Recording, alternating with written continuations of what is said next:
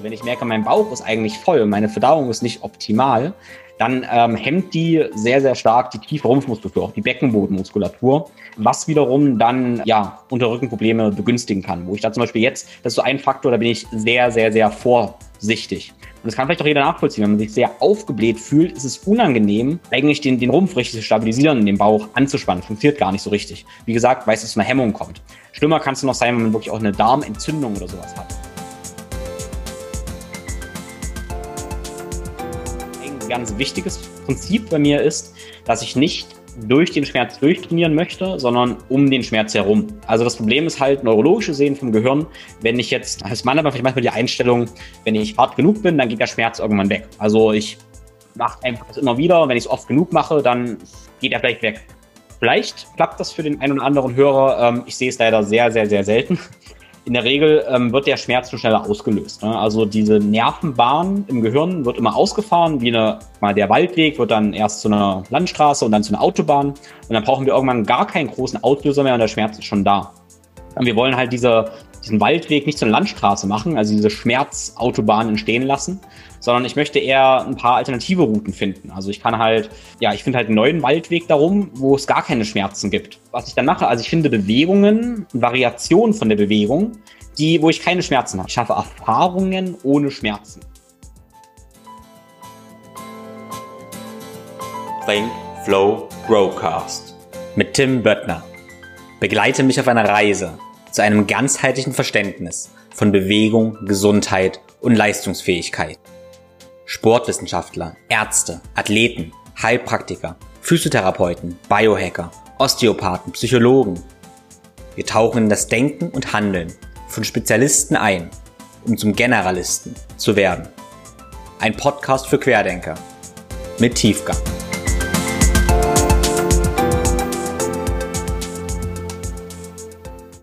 Schmerzen sind eine Handlungsaufforderung deines Körpers. Die Frage ist, ob du weißt, was zu tun ist, wenn du Schmerzen hast, wenn also dein Körper mit dir spricht, ob du dann zuhören kannst und die richtigen Schlüsse ziehen kannst. Und genau darum geht es in dieser Episode. Ich war in der Episode zu Gast bei meinem Freund und Kollegen Moritz Penne, der den Healing Humans Podcast hat. Den Link zu seinem Podcast findest du in den Show Notes. Und Moritz hat mich gefragt, wie ich mit Schmerzen umgehe, was für Erfahrungen ich mit Schmerzen habe, ja, und wie ich den Teufelskreis von Schmerzen unterbreche. Und deshalb erzähle ich dir über meine Erfahrungen, wie die Verdauung, Emotionen, natürlich aber auch Biomechanik und ja, traumatische Erfahrungen mit den Schmerzen zusammenhängen und welche Strategien du anwenden kannst, um dich aus Schmerzen herauszubewegen. In diesem Sinne wird das eine sehr, sehr dichte Episode und ich wünsche dir viel Spaß dabei bin mir sicher, dass du einiges mitnehmen kannst. Wie immer würde ich mich freuen, wenn du mir ein Feedback hinterlässt in Form einer Bewertung bei Apple Podcasts und sehr gerne mit deinen Freunden, Kollegen und Klienten den Podcast in deiner Story bei Instagram teilst. Alle Links zur Episode findest du in den Show Notes. Bevor es losgeht, ein kurzer Dank an den Sponsor dieser Episode und das ist Everydays aus Berlin.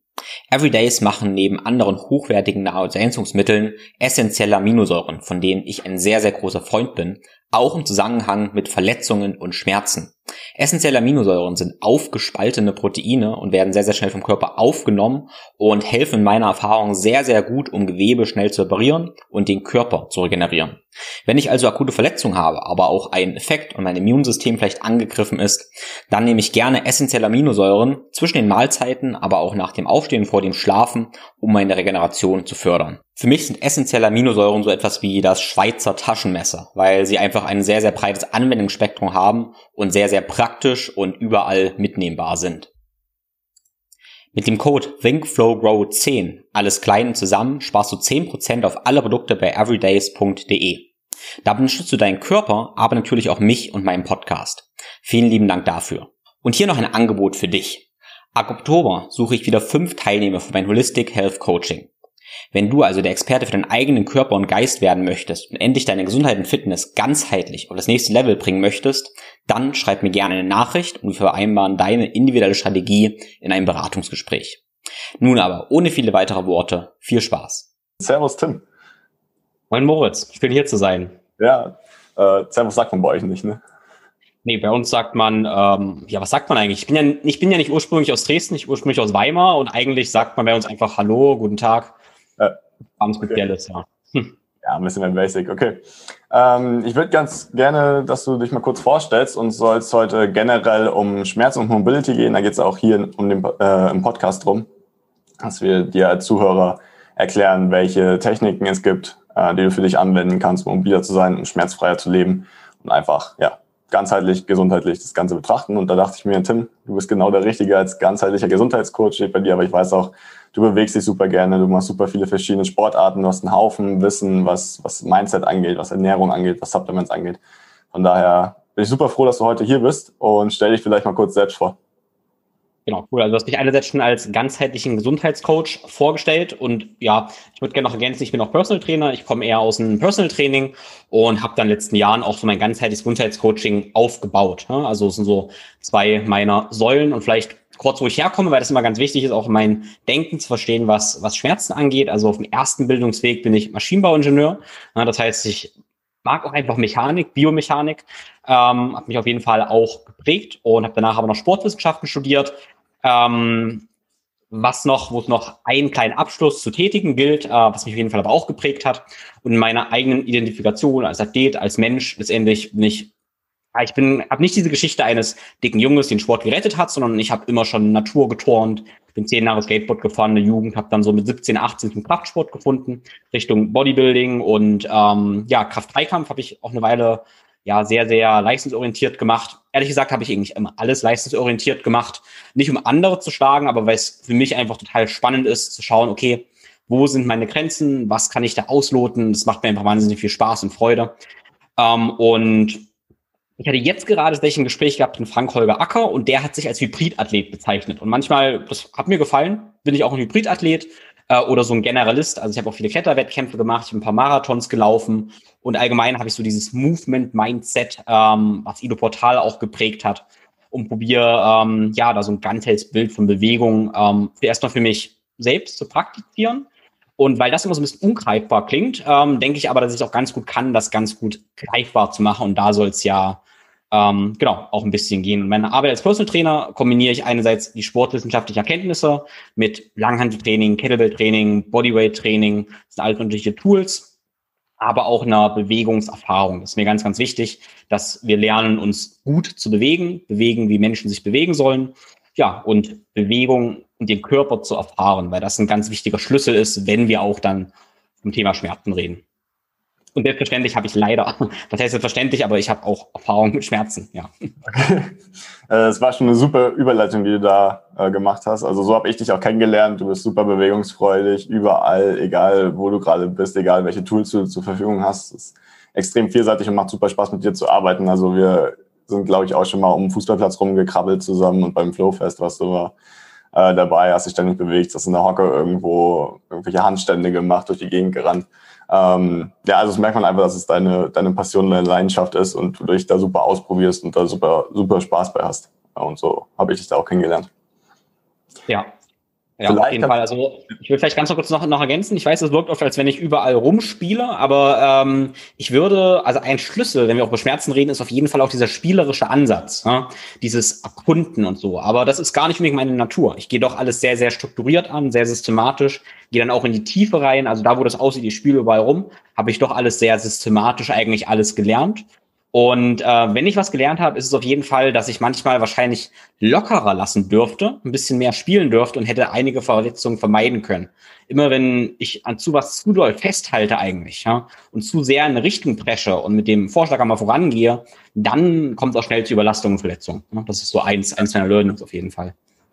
Vielleicht kannst du da mal kurz drauf eingehen, was so eine Verletzung war, wo dir das passiert ist. Und dann könnten wir danach mal drüber reden, was so biomechanische Ursachen für Schmerzen sein können oder was biomechanisch rein körperlich einfach ist. Ja, also spannend. Also natürlich gab's gab's viel, muss ich ehrlich so sagen, weil während meiner Jugend bin ich Skateboard gefahren. Das ist eine andere Geschichte, weil da reden wir über Verletzungen, die sind ja äh, Unfallnatur. So, ja? Also Skateboardfahren ist eine relativ bescheuerte Sportart mehr oder weniger, weil man stürzt sich halt irgendwo runter, stürzt tausendmal ähm, und verletzt sich halt. Ja? Das sind natürlich Schmerzen. Ähm, ich meine, das ist relativ klar, dass man sich da halt verletzt. Aber dann zum Beispiel ähm, eine relativ traumatische Verletzung bei mir war beim Kreuzheben. Also ich habe recht wettkampforientiert ähm, Kraft-3-Kampf gemacht und hatte mich dann in einer Einheit, ich denke vielleicht 2000 2014, 2013 ähm, ja unter den Rücken verletzt. Ne? Also ähm, unteren Lendenwirbel. Und das ist eigentlich auch so passiert, dass ich in dieser Einheit ähm, schon meine schwersten Sätze fertig hatte. Und dann habe ich noch ein bisschen auf äh, Volumen praktisch trainiert. Also Volumen hieß bei mir, dass ich noch rumänisches Kreuzheben so ja vier, fünf mal zehn Wiederholungen gemacht habe, doch ziemlich schwer mit viel Musik, also lauter Heavy Metal Musik, voll gepusht war, voll im Film eigentlich war, dann gemerkt habe, okay, es ist eigentlich schon, schon fast ein bisschen zu, aber die Hormone sind übergesprungen. Ähm, ich habe einen Gürtel angezogen, ne? Gürtel hat noch ein bisschen mehr Sicherheit gegeben und dann ist es halt passiert, so ein Flups, so ein Floppen und ähm, ja, konnte mich eigentlich nicht mehr bewegen. Und dann bin ich auch nicht zum Arzt gegangen, sondern dachte, okay, ich hast genug Ahnung, schonst ein bisschen und bin total in eine Schonhaltung reingekommen. Alles hat sich alles wurde fest und nach einem ja, Monat bin ich dann auch zu einem Therapeuten gegangen, haben MRT und sowas gemacht. Und der meinte auch zum Beispiel, dass ich das geschont habe, war total falsch, total schlecht, weil die ganze Muskulatur reflexiv stabilisiert hat und zugemacht hat und dadurch totale Verhärtung da war, die Wirbel auch keine Nährstoffversorgung und sowas mehr bekommen haben. Genau, und habe es dann auch so ein bisschen in den Griff wieder bekommen durch, können wir gerne drüber reden, wie, aber dieses Unterrücken-Ding, das ist halt ziemlich großes, was leider wahrscheinlich viele kennen. Und das kam dann auch, ich würde sagen, so alle ein, zwei bis drei Jahre mal wieder. Ne? Also immer mal wieder kam es zu so einem, ähm, ja, zu so einem Punkt, wo das wieder passiert ist, dieser Schmerz, und wo ich wieder eine Blockade hatte für, für ein bis drei Wochen. Und ähm, ja, ich habe gesagt, das ist ein relativ traumatisches Ereignis, weil das dann so weit kommt, dass schon, äh, wenn ich Kreuz hebe, ist das oft präsent. Also schon bevor ich die Wiederholung mache oder so, habe ich im Kopf das Gefühl dieses Schmerzes. Ne? Und das ist natürlich ein ganz, ganz gefährlicher Mechanismus, weil so kommt es dann schnell auch zu chronischen Schmerzen. Bevor ich überhaupt was mache, ist diese Schmerzanbahnung schon da. Ne? Ja. Ähm, genau, das war so, so ein was, was mich sehr geprägt hat, wo ich sehr drüber nachgedacht habe. Und das aber ehrlicherweise, toi, toi, toi, seit Jahren im Griff habe und es auch nicht wiederkommt im Moment. Perfekt, also das hört sich schon mal gut an. Wir können auch gleich mal darauf eingehen, wie das Ganze passiert ist oder wie du damit umgegangen bist dann und was du heute anders machen würdest, auch präventiv vielleicht, um das Ganze zu verhindern. Ähm, wir haben hier eh, ähnliche Erfahrungen gemacht oder ich selbst auch. Also Rückenschmerzen hatte, glaube ich, jeder schon mal. Bei mir war es einfach ähm, beim Gewichtheben mehr oder weniger. Aber ich hatte halt den Tag vorher super viel gesquattet. Ähm, und da ist das Problem dann einfach meistens der Hüftbeuger kommt dazu ist. Oder alles, was noch so an der Wirbelsäule rumhängt, Quadratus lumborum, ähnliche Muskulatur. Und bei uns geht es ja immer um Faszienketten. Ähm, auch einfach die vordere Kette super viel Zug dann hat, sodass hinten dann einfach das alles ausgeglichen werden muss. Und wenn man dann noch, noch mehr Zug im Prinzip durch einen Deadlift oder irgendwas Schweres vom Boden aufheben dazu bringt, ähm, dass es dann halt schnell mal eskalieren kann und dann man halt Schmerzen hat. Und bei mir war es genauso. Also ich hatte da auch einen Monat mit zu tun. Ähm, ich selbst habe dann viel Mobility gemacht, wie gesagt, viel Hüftbeuger gearbeitet an der vorderen Kette, also Oberschenkel, Adduktoren, alles was dazugehört. Und dadurch ist es dann wieder besser geworden und gleichzeitig halt auch die Bewegung wieder sauber und voll äh, auf dem vollen Radius durchzuführen. Ich weiß nicht, wie es bei dir war. Was, was hast du da gemacht und was würdest du jetzt präventiv tun? Ähm, ja, ich muss erst mal sagen, wie gesagt, das kam dann so alle ja, zwei Jahre oder so mal wieder. Und dann äh, wurde ich aber immer besser, das auch schnell wieder zu beseitigen. Wie gesagt, bis ich das eigentlich voll im Griff habe und habe dann immer mehr dazugelernt. Und ich weiß nicht mehr genau, was damals der Auslöser war. Ähm, aber wir können gleich gerne über Biomechanik reden. Ähm, aber was, gut, das hängt auch damit zusammen. Was ein Punkt ist, den ich feststelle, ist halt äh, das Thema Verdauung. Ne? Damals habe ich auch ja, ein bisschen Bodybuilding gemacht und dann war die Verdauung oft auch nicht optimal. Ich sag mal, man hat Blähung oder sowas ich denke, man kennt viele Kraftsportler einfach. Ne? Und habe festgestellt, ähm, dass eine, eine schlechte Verdauung auch die Bauchmuskulatur und das Rumpfkorsett hemmen kann und damit man weniger Bauchspannung hat, wo ich jetzt sehr, sehr vorsichtig bin. Also wenn ich merke, mein Bauch ist eigentlich voll, meine Verdauung ist nicht optimal, dann ähm, hemmt die sehr, sehr stark die tiefe Rumpfmuskulatur, auch die Beckenbodenmuskulatur, ähm, was wiederum dann ähm, ja Unterrückenprobleme begünstigen kann. Wo ich da zum Beispiel jetzt, das ist so ein Faktor, da bin ich sehr, sehr, sehr vor sichtig. Und das kann vielleicht auch jeder nachvollziehen. Wenn man sich sehr aufgebläht fühlt, ist es unangenehm, ähm, eigentlich den, den Rumpf richtig zu stabilisieren, den Bauch anzuspannen. Funktioniert gar nicht so richtig. Wie gesagt, weil es zu einer Hemmung kommt. Schlimmer kann es noch sein, wenn man wirklich auch eine Darmentzündung oder sowas hat. Ähm, wir kennen ja auch die Muskel-Organ-Verbindung und wissen halt, da gibt's ja, Verbindungen, zum Beispiel haben wir eine Verbindung zwischen, äh, du hast Quadrizeps zum Beispiel gesagt, Quadrizeps und Dünndarm sind zum Beispiel auch verbunden. Also wenn ich eine Dünndarmentzündung habe, können da wiederum Muskeln auch gehemmt werden und dadurch haben wir auch den direkten Zusammenhang zum Beispiel von der Verdauung, wie gesagt, was leider oft ein Thema ist, über das nicht so oft gesprochen wird, und ähm, ja, Stabilität und Kraft, was man nicht vergessen vergessen darf. Ja, das ist, das ist ein Punkt, den ich auf jeden Fall gelernt habe. Das ist ein super Punkt, das war mir vorher auch noch nicht so klar. Ähm, kann ich auf jeden Fall in Zukunft auch noch mehr darauf achten. Und ähm, ja, interessant, dass du nochmal angesprochen hast. Wie, ja. wie wirst du es dann umsetzen fürs Training, ähm, das Ganze? Einfach da auf dich zu achten oder bestimmte Zeit vorher nicht zu essen? Ähm, also ich kann davor schon essen, aber ich achte auf jeden Fall darauf, dass das Essen, dass ich das gut vertrage. Ne? Dass ich davon, ja, ganz trivial gesagt, keine Blähung kriege, dass ich es halt sehr gut verdauen kann, dass meine Verdauung nicht belastet ist. Und das ist halt super individuell, was da, vielleicht hat jemand, der auch gar keine Probleme damit, vielleicht fühlt sich jemand gerade sehr angesprochen, der sollte da mehr drauf achten. Das ist individuell, aber ich denke, man sollte Gefühl dafür haben, was man verträgt. Ja. Das heißt nicht, ich will nüchtern trainieren. Wenn ich mein schweres Kreuzhebel-Workout mache, dann brauche ich auch ein bisschen äh, Zeug im Tank aber halt was wählen, ähm, ja, wo ich mich nicht voll fühle. Wenn ich voll voll gegessen bin, kann ich nicht meinen tiefen, äh, tiefe Rumpfmuskulatur ordentlich aktivieren. Und dann sind wir eigentlich auf dem zweiten Punkt, ähm, das, ist das ganze Thema Atmung. Da hatte ich mich damals auch noch nicht groß mit beschäftigt, aber das hat in den letzten Jahren bei mir sehr, sehr, sehr groß geworden. Und ähm, letztendlich ähm, diese dreidimensionale Atmung. Wir sagen, wir atmen über das Zwerchfell, aber nicht nur in den Bauch, sondern auch in die Flanken und unter den Rücken. Damit aktivieren wir halt unseren Transversus Abdominis, also so die tiefe Bauchmuskulatur und ich spreche mal von diesem ganzen Rumpfkorsett und vor allem auch vom thorakolumbalen Zylinder. Also das kann man sich einfach so vorstellen, dass wir das Zwerchfell einmal haben, was oben liegt, was so diesen Zylinder oben abschließt. Und dann haben wir einen Beckenboden, der den Zylinder unten abschließt. Ne? Beckenboden, zweites Thema, über dem zu wenig geredet wird. Und dieser Zylinder hat praktisch oben Zwerchfell, unten Beckenboden und ringsrum dieses Rumpf Korsett. Ja? Und das kann ich super schön aktivieren, indem ich diese dreidimensionale Atmung übe. Ähm, und damit diesen thorakolumbalen Zylinder. Und dieser schmiegt sich praktisch um die Wirbelsäule rum und stabilisiert die ganze Wirbelsäule. Wo für mich jetzt diese Atmung, also eine dreidimensionale Zwerchfellatmung, eine absolute Grundlage ist, bevor ich schwer squatte oder schwer kreuzhebe. Ja? Ähm, das ist, das ist total, total wichtig für, für mich, ja. Gibt es da was, wie du das aktivieren kannst oder wie du die dreidimensionale Atmung vorher ja, ausprobieren, trainieren kannst, dass du es dass eher machst dann? Absolut, ja. Also ähm, muss natürlich überentscheiden jetzt, was ich im Moment mache und wie ich meine Klienten coache. Ja. Ähm, das ist am Anfang nimmt man sich Hilfsmittel dafür und dann irgendwann macht man es einfach so. Also ich kann jetzt ja mit diesem Podcast machen, spüre ich das direkt und habe es alles aktiviert. Aber für einen Hörer ähm, würde ich erstmal sagen, leg dich in die Rückenlage, ja, leg erstmal Rückenlage, Beine anstellen, Becken aufrichten, also das Schambein möchte ich praktisch sehen oder möchte der in Rückenlage praktisch sehen. Und dann kann ich die Hände ähm, in die, in die Seiten stemmen, die Zeigefinger liegen so am ähm, Bauchnabel. Und dann kann ich mal schauen, ob ich mit dem Einatmen die Daumen und Zeigefinger rausdrücken kann und mit dem Ausatmen praktisch alles in die Mitte ziehen kann. Und das zweite ist ein bisschen, dass ich dabei auch die Wirbelsäule lang lassen möchte. Also ich mache die Wirbelsäule lang und in der Länge komprimiere ich sie ab und habe das Gefühl, ich mache meinen Gürtel enger. Ne? Und das möchte ich letztendlich dieses Gefühl dann aufs Kreuzheben übertragen.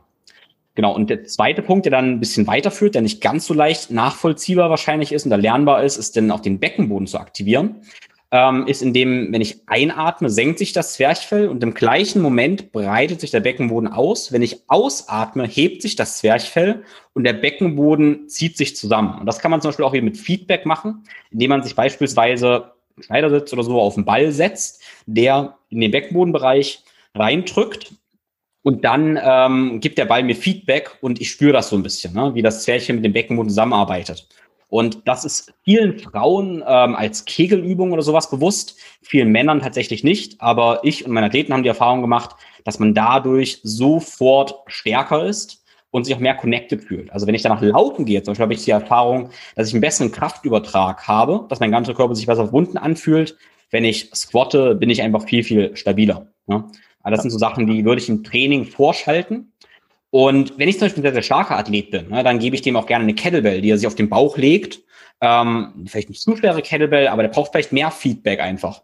Und die Kettlebell drückt er praktisch raus und lässt sie wieder ja, tief, tief einsinken. Der braucht durchaus mehr Feedback als vielleicht eine zierliche Frau.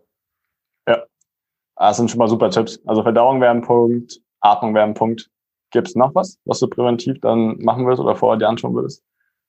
Ähm, ja, naja, Beweglichkeit sind wir müssen immer schauen, ähm, was beweglich sein, was beweglich ist und was beweglich sein soll. Und da sind wir bei diesem Modell, was sehr, sehr hilfreich ist, dieser Joint-by-Joint-Approach. Ähm, heißt für uns zum Beispiel, nehmen wir mal Beispiel Kreuzheben oder Kniebeuge, ja, dass sich unsere Hüfte bewegen soll, unser Unterrücken nicht. Unsere Brustwirbel sollte sich aufrichten. Das kann jeder Hörer da mal nachvollziehen, wie die Hüftbeweglichkeit ist, wie die Brustwirbelsäulenbeweglichkeit ist und wie die Lendenwirbelsäulenbeweglichkeit ist. Und oftmals ist es halt der Fall, dass die Hüfte ziemlich eingeschränkt ist, die Brustwirbelsäule auch nicht viel macht, weil er gerade ja, nach vorne gelehnt ist, ähm, einfach so ein Smartphone-Neck hat, den man schön plakativ immer so anmerken kann und die Lendenwirbelsäule zu viel macht. Und das ist ein Problem. Also letztendlich wollen wir eine mobile Hüfte haben, eine mobile Brustwirbelsäule und tendenziell fürs Gewichtheben gerade oder für den Kraft-3-Kampf eine stabile Lendenwirbelsäule. Das heißt ganz einfach, was ich immer dann gemacht habe, ist die Mobilität zu fokussieren in der Hüfte, viel Hüftmobilität in der Brustwirbelsäule und dagegen die ähm, Lendenwirbelsäule zu stabilisieren. Und du hast jetzt zum Beispiel noch angesprochen, dieses, dass wir mal gekrabbelt sind beim Flowfest. Und Krabbeln ist eine schöne Möglichkeit dafür. Weil was wir beim Krabbeln zum Beispiel lernen, ist ja, wenn wir sagen, wir krabbeln mal mehr wie ein Roboter, also nicht wie so ein geschmeidiges Tier, sondern eher wie ein Roboter, legen uns vielleicht unter den Rücken sogar so ein Foam Roller oder irgendwas drauf, um wirklich zu machen, okay, mein Unterrücken bleibt gerade, dann bewegen sich meine Extremitäten, meine, meine Beine, meine Hüfte bewegt sich. Ähm, meine Brustwirbelsäule guckt vielleicht auch nach vorne, meine Arme bewegen sich aus, aber meine Lendenwirbelsäule bleibt stabil. Was wir oft dann sehen, was jeder mal ausprobieren kann, ist, dass der Foamroller sofort runterfällt, dass die Lendenwirbelsäule alles Mögliche macht und wir in der Hüfte auch keine laterale Stabilität haben. Ähm, aber diese, ja, die andere Mobilität in der Hüfte eigentlich nicht, nicht vorhanden ist. Ne? Also Krabbeln ist da eine, eine, sehr, sehr sinnvolle Sache, um genau dieses Muster zu trainieren. Mobile Hüften, stabile Lendenwirbelsäule und mobile Brustwirbelsäule. Das ist so ein Punkt, den ich dann immer ähm, ja, fokussiere in diesem Muster. Sauber. Also hat man, glaube ich, drei richtig gute Punkte. Zum einen Beweglichkeit, dann Verdauung und die Atmung. Und dann, ja, ist man da, glaube ich, schon gut drauf vorbereitet oder hast du, hast du noch einen weiteren Punkt? Ähm, ja, was heißt, also das ist ja auch, ähm, nee, an, ich habe natürlich noch viele Punkte, ja. ja. Äh, nur das Schöne ist ja, dass man das Ganze ähm, ja lang kombiniert. Selbstverständlich mache ich zuerst, klar, ich habe zuerst auf eine Verdauung geachtet, ich denke, das ist klar. Ähm, dann habe ich die Atmung aktiviert und wenn ich dann meine ähm, ja, Mobilität und auch meine Stabilisierung reingehe. Also vielleicht noch ganz kurz, ähm, mein Trainings-Warm-up-Zyklus äh, sieht so aus, dass ich zuerst Mobilität herstelle, da wo ich sie brauche, ja, sprich vor allem Hüfte, äh, und Brustwirbelsäule und danach Stabilität in der Lendenwirbelsäule herstelle und dabei die Mobilität integriere und die Atmung ja aber nicht vergesse. Das ist ja das Entscheidende. Also nur weil ich davor diese Atmung aktiviert habe, vergesse ich die nicht plötzlich, sondern ich integriere die Atmung in mein Krabbeln oder was auch immer, was ich für die Mittelkörperstabilität mache. Und danach, wenn ich dann ans Kreuzheben gehe oder an die Kniebeuge, dann vergesse ich das Ganze nicht wieder, sondern integriere die Atmung, meine mobile Hüfte und meine stabile Lendenwirbelsäule. Und wenn ich das einige Male verinnerlicht habe, dann kann ich das Warm-up auch immer kürzer machen und kann das mit dem Atmen vielleicht sogar weglassen, weil mein Körper das automatisch macht. Ne? Und dann sind wir ein bisschen bei diesen, bei meinen Gedanken der natürlichen Bewegung. Wenn wir uns gut bewegen können, brauchen wir nicht diese 20 Minuten Mobility, Aktivierung, bla bla bla bla, weil wir das hoffentlich ja automatisch machen. Ja, darum soll es auch langfristig gehen, dass sich Leute einfach wieder ganzheitlich, natürlich und gesund bewegen können. Ähm, ja. Das ist, glaube ich, schon, sind schon ziemlich gute Punkte, wo die Hörer auf jeden anfangen können, so für den Anfang, äh, um da wieder hinzukommen. Vielleicht kannst du dann nochmal drauf eingehen, wie du mit dem Schmerz dann im Prinzip umgegangen bist, wo der herkam und, und wie du dein Problem gelöst hast in der Lendenwirbelsäule. Ja, also das ist, das ist natürlich ein sehr, sehr schwieriger Punkt, weil du hast am Anfang gesagt, wir wollen vor allem über Biomechanik sprechen, aber ähm, ja, Schmerz ist halt dann wirklich mal multifaktoriell. Also wir sprechen da ja immer auch von einem ja, psychologischen Komponente, soziale Komponente und so weiter, äh, wo man, was man sich überall anschauen muss. Ähm, aber ein ganz wichtiges Prinzip bei mir ist, dass ich nicht durch den Schmerz durchtrainieren möchte, sondern um den Schmerz herum. Ne? Also das Problem ist halt neurologische Sehen vom Gehirn. Wenn ich jetzt ähm, als Mann aber vielleicht manchmal die Einstellung, wenn ich hart genug bin, dann geht der Schmerz irgendwann weg. Also ich mache einfach das immer wieder. Wenn ich es oft genug mache, dann ja, geht er vielleicht weg. Vielleicht klappt das für den einen oder anderen Hörer. Ähm, ich sehe es leider sehr, sehr, sehr selten. In der Regel ähm, wird der Schmerz schon schneller ausgelöst. Ne? Also diese Nervenbahn im Gehirn wird immer ausgefahren, wie eine, ja, die, mal der Waldweg wird dann erst zu einer Landstraße und dann zu einer Autobahn. Und dann brauchen wir irgendwann gar keinen großen Auslöser mehr und der Schmerz ist schon da. Und wir wollen halt diese, diesen Waldweg nicht zur Landstraße machen, also diese Schmerzautobahn entstehen lassen, sondern ich möchte eher ein paar alternative Routen finden. Also ich kann halt, ähm, ja, ich finde halt einen neuen Waldweg darum, wo es gar keine Schmerzen gibt. Ne? Und was ich dann mache, also ich finde Bewegungen, Variationen von der Bewegung, die, wo ich keine Schmerzen habe. Ich schaffe Schmerz, ich schaffe, nein, ich schaffe Erfahrungen ohne Schmerzen. Und dann ähm, ist die Bewegung erstmal ein bisschen anders. Ne? Vielleicht kann es sein, dass ich kein normales Kreuzheben mache, sondern ein einbeiniges Kreuzheben. Oder ich mache erstmal gar kein Kreuzheben und mache nur Ausfallschritte, wer weiß. Oder ich gehe einfach nur spazieren. Ne? Aber ich schaffe Erfahrungen, wo ich trotzdem Bewegung reinbringe, die keine Schmerzen haben. Und mit der Zeit ich stelle mir vor, dann kreise ich diesen Schmerz ein. Also ich nähere meine Bewegung dieser schmerzenden, ursprünglich schmerzenden Bewegung immer mehr an, aber nicht so, dass ich Schmerzen habe. Ja? Und dann, ähm, ich erzeuge praktisch immer mehr Erfahrungen, die schmerzfrei sind, bis ich irgendwann bei der ursprünglich schmerzenden Bewegung bin, die aber gar nicht mehr schmerzt. Und damit hat mein Gehirn diesen Schmerz vergessen. Wir müssen natürlich unterscheiden, wenn wir ähm, eine ganz, ganz, äh, wenn eine akute Verletzung haben, wirklich äh, biomechanisch und im System wirklich eine Verletzung da ist. Das ist was anderes. Ne? Aber sowas wie ein Unterrückenschmerz, der ist oft komplexer. Da ist oft gar keine Verletzung mehr da und trotzdem haben wir noch Schmerzen. Ja? Und dann ist es ganz wichtig, um den Schmerz rumzutrainieren, den Schmerz nicht mehr auszulösen, Wege zu finden, wie wir in die Bewegung reinkommen können, ohne Schmerzen zu haben und dann irgendwann die Bewegung wieder machen zu können und keine neue Schmerzerfahrung da zu kreieren. Und dann sind wir ein bisschen bei Bewegungsvielfalt bei dem ganzen Thema.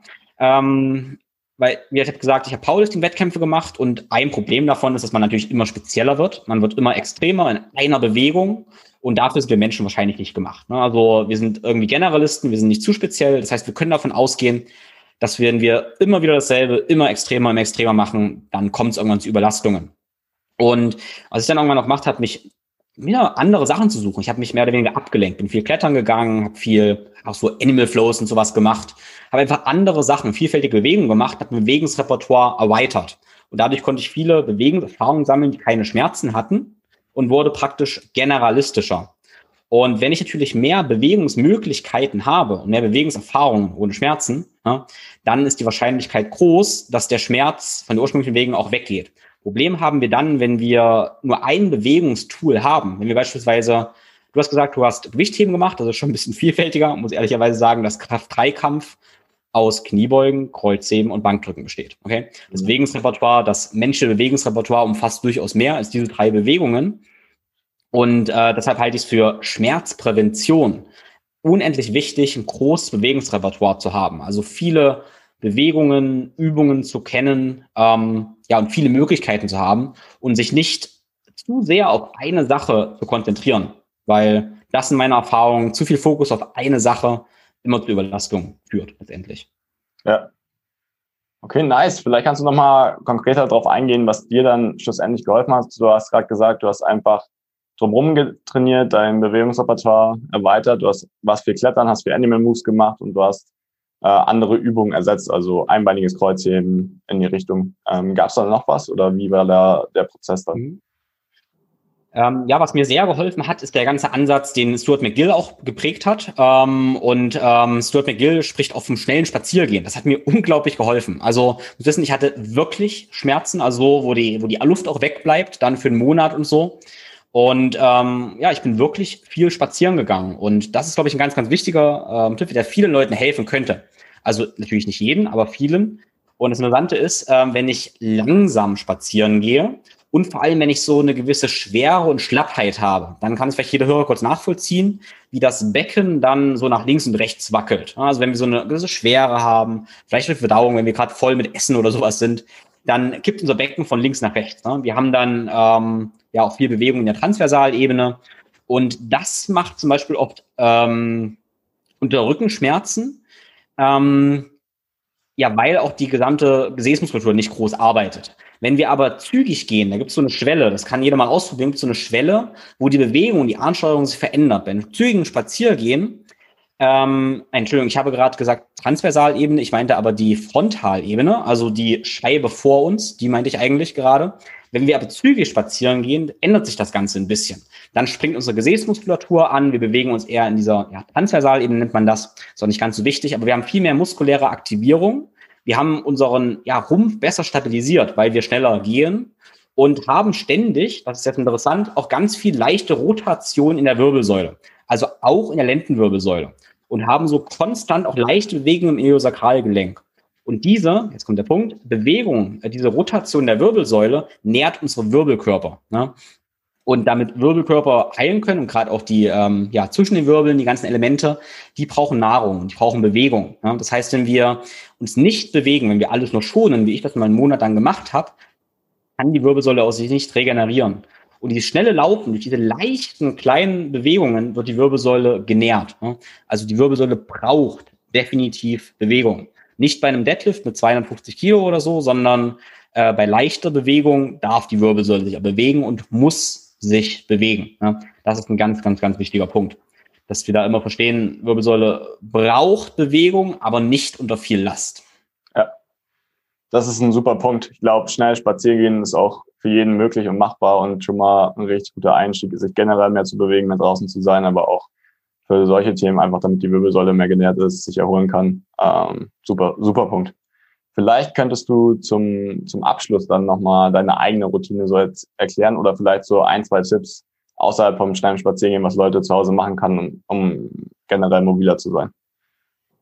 Ja, ja, spannend. Also meine Routine, muss ich ehrlich sagen, die, die wechselt sehr oft. Also ich habe so ein Repertoire an verschiedenen Routinen, die ich gerne ja, durchrotiere. Ich rotiere die Routinen durch, ja. Ähm, was aber ganz wichtige Elemente sind, dass ich ähm, ja jeden Tag meine Wirbelsäule in alle Richtungen bewege. Also die Wirbelsäule braucht Zeitneigung, ich muss mich zur Seite neigen, ich muss mich nach vorne neigen, nach hinten neigen und ich muss mich rotieren. Ne? Das heißt, ich arbeite sehr, sehr gerne am Boden.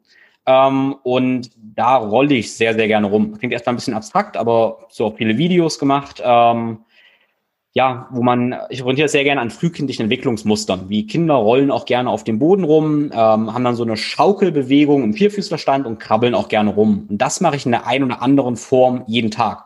Für mich ist also ganz, ganz wichtig, viel am Boden zu machen und da mich um meine Längsachse zu rotieren. Was aber heißen kann, zum Beispiel, wenn ich, sage ich, auf dem Bauch liege, ähm, ich schaue zuerst mit dem Kopf in eine Richtung, reiche dann mit den Arm, dann dreht sich meine Halswirbelsäule, meine Brustwirbelsäule und zum Schluss dreht sich meine Lendenwirbelsäule, meine Hüfte. Ja, ich habe also so eine segmentielle Drehung drin. Und das ist ganz, ganz wichtig. Das Schöne dabei ist, ähm, dass ich am Boden ganz, ganz viel Berührung meines Körpers habe. Ja? Da, wo wenn wir jetzt stehen zum Beispiel, dann ja, haben wir keinen, dann berührt, wird unser Körper nicht berührt. Aber am Boden wird unser Körper vom Boden berührt. Ich denke, das ist klar. Und da werden ganz viele Propriozeptoren ähm, aktiviert, die, äh, wo wir halt wissen, dass es auch im ganzen Thema Schmerzen sehr, sehr interessante und wertvolle Sache ist. Das heißt für mich, ich roll nicht viel am Boden rum. Ähm, und ich habe eingangs schon gesagt, ähm, ich bin aber, das denkt erstmal so ein bisschen, ja, der rollt sich halt nur am Boden rum und macht das ja so ganz spielerisch. Das Spielerische ist immer nicht ganz so meine Art. Äh, würde ich gerne mehr können, ehrlich gesagt, aber ich habe dann schon eine, schon eine Routine. Was es schwer ist, die so einzeln zu beschreiben. Ähm, aber wie gesagt, Elemente sind verschiedene Rollarten, ähm, verschiedene Rockarten, verschiedene Krabbelarten, die ich jeden Tag mache. Und wichtig dabei ist, dass ich diese grundlegenden Bewegungen abgedeckt habe. Aber mit welchen Bewegungen ich die abdecke, ja, ob das vielleicht doch mal im Stehen ist oder so, oder welche Form das genau ist, das variiert. Hauptsache, ich habe die menschliche Bewegung gemacht, mein ganzes Bewegungsspektrum ja gemacht, aber ich wechsle die Formen. Und das ist mir halt wichtig, nicht jeden Tag das Gleiche zu machen, weil ich natürlich meinen Körper auch mit neuen Reizen, neuen Bewegungserfahrungen irgendwie schulen möchte. Und ähm, ganz aktuell, um aus einer aktuellen Zeit jetzt zu berichten, seit ein paar Wochen habe ich wieder angefangen mit Klettern und Bouldern. Also ich habe früher ja sehr, sehr viel geklettert, äh, habe das in den letzten Jahren so ein bisschen schleifen lassen.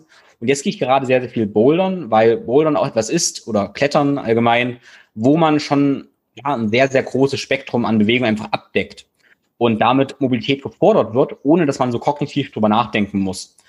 Und das finde ich auch ganz schön, weil dadurch habe ich mein Mobility-Training drin, obwohl ich einfach nur Bewegungsprobleme löse und mich dadurch ehrlich gesagt auch ein bisschen von meinem Körper ablenke, weil ähm, zu viel Achtsamkeit, zu viel Bewusstsein ist auf jeden Fall auch was, was äh, kontraproduktiv sein kann. Wenn wir immer nur auf unseren Körper uns ähm, konzentrieren, das ist ein erster Schritt, aber dann gilt es auch mal loszulassen und sich ja freier zu bewegen, weil zu viel Fokus auf den, ist das zum Thema Schmerz interessant, zu viel Fokus auf den eigenen Körper den Schmerz teilweise noch verstärken kann. Weil wenn wir ein Problem angucken, wird das teilweise noch größer. Wenn wir uns ablenken, ähm, kann das gut sein. Wie gesagt, Disclaimer nochmal, das gilt für Schmerzen, die so auch diffus, unspezifisch sind. Die Rückenschmerzen, haben wir eine akute Verletzung, wie Meniskusschaden, wer weiß, was auch immer, dann ist es natürlich eine andere Geschichte. Wenn ich da auf kaputtes Kreuzband mich einfach ablenke und klettern gehe, ist das wahrscheinlich eine dumme Idee, weil das dann auch nicht einfach heilt. Ja. Genau.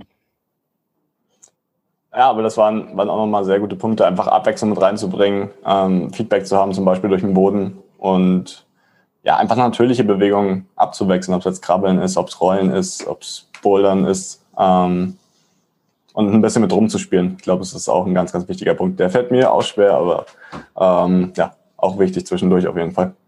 Ja, und da ist es mir halt immer wichtig, dann einen systematischen Weg zu geben, wie man das ähm, schaffen kann. Also ja. ich weiß immer noch, am Anfang habe ich diese ganzen Animal Move Videos oder auch von, von Ido Portal Videos gesehen. Das wirkt so inspirierend, weil es so fließend und frei ist und, und von Tänzern. Aber dann darf man nicht vergessen, dass auch Tänzer Bewegungen gelernt haben in einzelnen Schritten.